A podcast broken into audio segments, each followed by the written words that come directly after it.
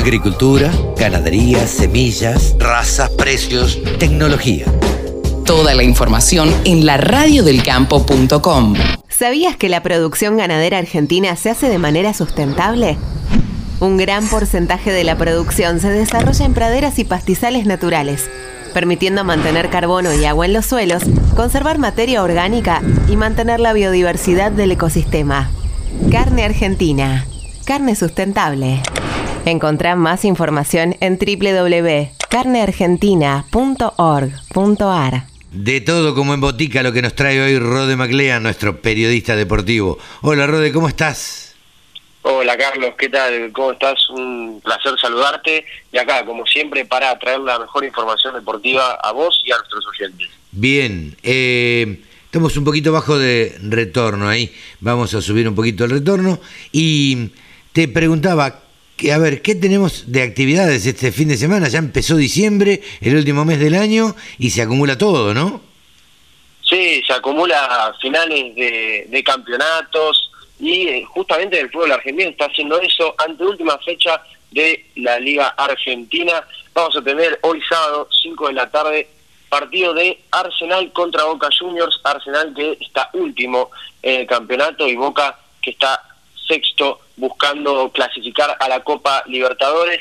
Luego, siete y cuarto, vamos a tener los partidos de Sarmiento contra Talleres de Córdoba y de Godoy Cruz contra Platense. Nueve y media de la noche tendremos un gran encuentro entre Lanús y Rosario Central. Lanús que Luis Ubeldía anunció que va a dejar de ser el entrenador al finalizar este campeonato, así que se rumorea que puede llegar hasta Lorenzo, porque junto a Hernán Crespo se ven como los candidatos favoritos para dirigir al ciclón. Y hablando del ciclón, siete y cuarto de la tarde del domingo va a jugar contra Independiente de Avellaneda en el Estadio del Rojo. Este sin dudas es uno de los partidos de la fecha para sentarse a verlo. Nueve y media de la noche del domingo tendremos a River Plate contra Defensa y Justicia, un gran partidazo también entre dos equipos que juegan muy bien. River Plate obviamente que ya es el campeón del torneo a falta de tres fechas y eh, por, ahora eso va a ser la jornada número 24 y eh, entre medio de semana vamos a tener eh, la final de la Copa Argentina entre Talleres de Córdoba y Boca Juniors. Talleres de Córdoba que venció en la semifinal a Godoy Cruz por 1 a 0 con un gol de penal del colombiano Diego Baloyes. Talleres de Córdoba que en caso de perder esta esta final de la Copa Argentina, es muy probable que acceda por el campeonato local a la Copa Libertadores, así, así que se podría decir que ya está clasificado Boca, que como dijimos está en el puesto número 6 del campeonato local y tiene que ganar esta final de la Copa Argentina para acceder directamente a la Copa Libertadores 2022, un Boca que fue muy criticado a lo largo de este año, tuvo altibajos, eh, se quedó sin entrenador a mitad de temporada y ahora está Sebastián Bataglia al mando del Ceneice, así que veremos cómo le va a Boca Juniors. Y hablando de, definiciones, Carlos, vamos a, tener automovilismo. Ah, mira vos. Turismo carretera. Mira vos. Turismo carretera. Fórmula 1, tenemos de todo para contar. ¿Con cuál querés que arranque? El turismo carretera, arranquemos por acá. Turismo carretera, este 5 de diciembre vamos a tener mañana domingo en el circuito de, Vichy, de en San Juan, vamos a tener la última fecha del turismo carretera, de la Copa de Oro.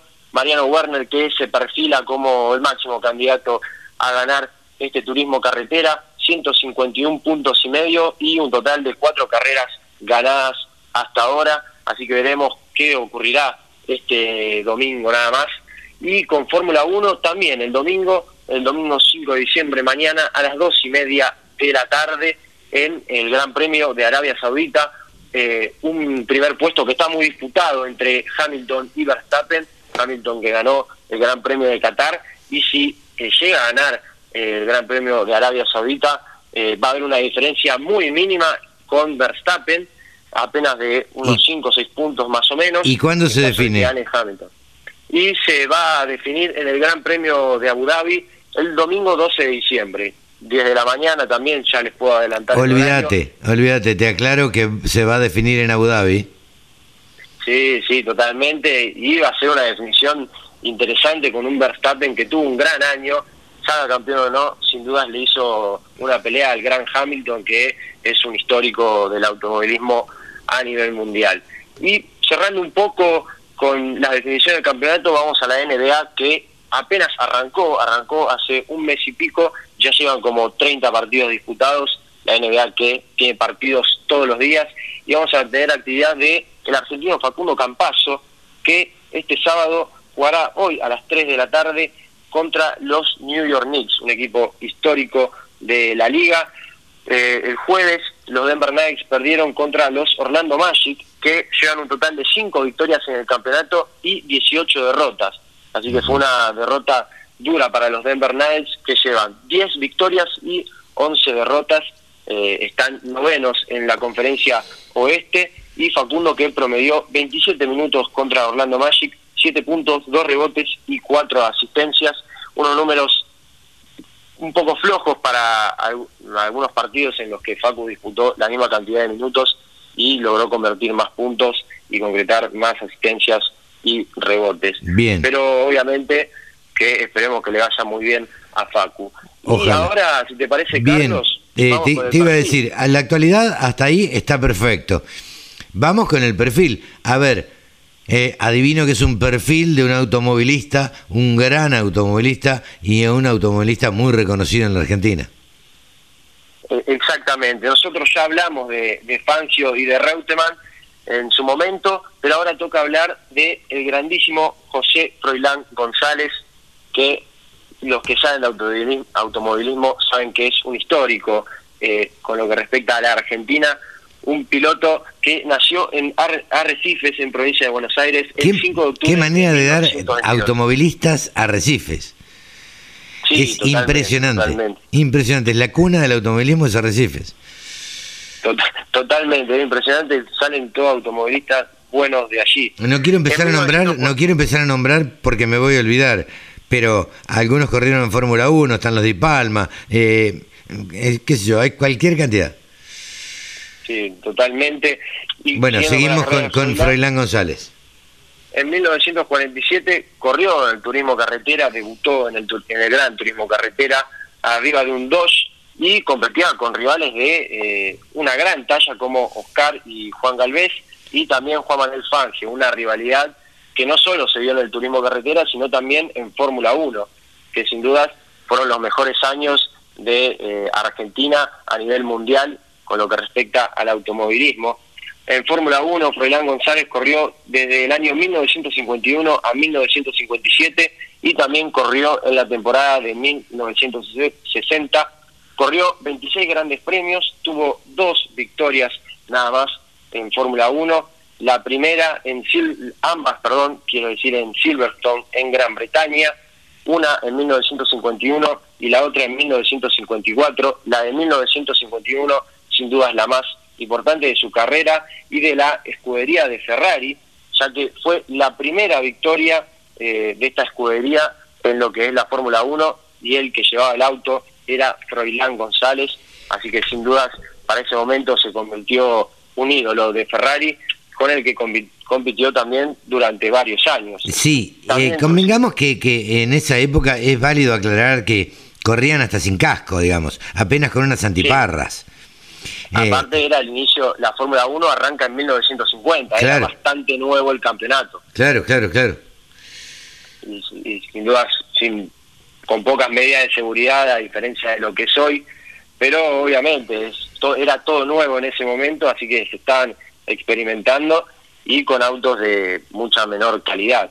Tres pole positions y 15 podios para Froilán González y también consiguió conquistar en 1954 las 24 horas de Le Mans, que hasta este año era el único argentino en lograrlo, eh, luego de que Pechito López lo considera este año siendo el segundo argentino que lo logró. Así que es impresionante la carrera de Froilán González. Eh, una locura, un referente del automovilismo. Y un señor, en, esa época los automovilistas eran señores, eran unos señores este, arriba y abajo del auto. Digo, era, eran, eran capaces de dejar un lugar si habían sido, habían sobrepasado con una mala maniobra, eran señores en la pista en todo sentido. Eh, y otra cosa Sí, sí. Que me olvidé destacar es que en 1951 quedó tercero en el campeonato de pilotos y en 1954 quedó segundo por detrás de Fangio. Claro, Eh, claro. nunca, Dos- lamentablemente nunca ganó eh, la Fórmula 1 porque, bueno, corría al lado de Fangio, que también una bestia. No, sin duda, eh, sin duda. Eh, pero teníamos dos eh, grandes referentes del automovilismo presentes eh, en la Fórmula 1 y la verdad que eran muy buenos tiempos para el automovilismo argentino. Eh, Rode, muchísimas gracias por habernos traído el recuerdo de Froilán González. No, no hay de qué, Carlos. Siempre es un placer traer la mejor información para todos los oyentes y siempre traerlos con la mejor información para que estén al tanto de las noticias deportivas de esta semana y de la que va a venir. Nos vemos en, eh, en la semana que viene. Así es, nos vemos la semana que viene. Un saludo, Buen fin Carlos. de semana. Rode McLean ha pasado aquí en los micrófonos de la Radio del Campo, nuestro periodista deportivo. ¿Sabías que la producción ganadera argentina se hace de manera sustentable?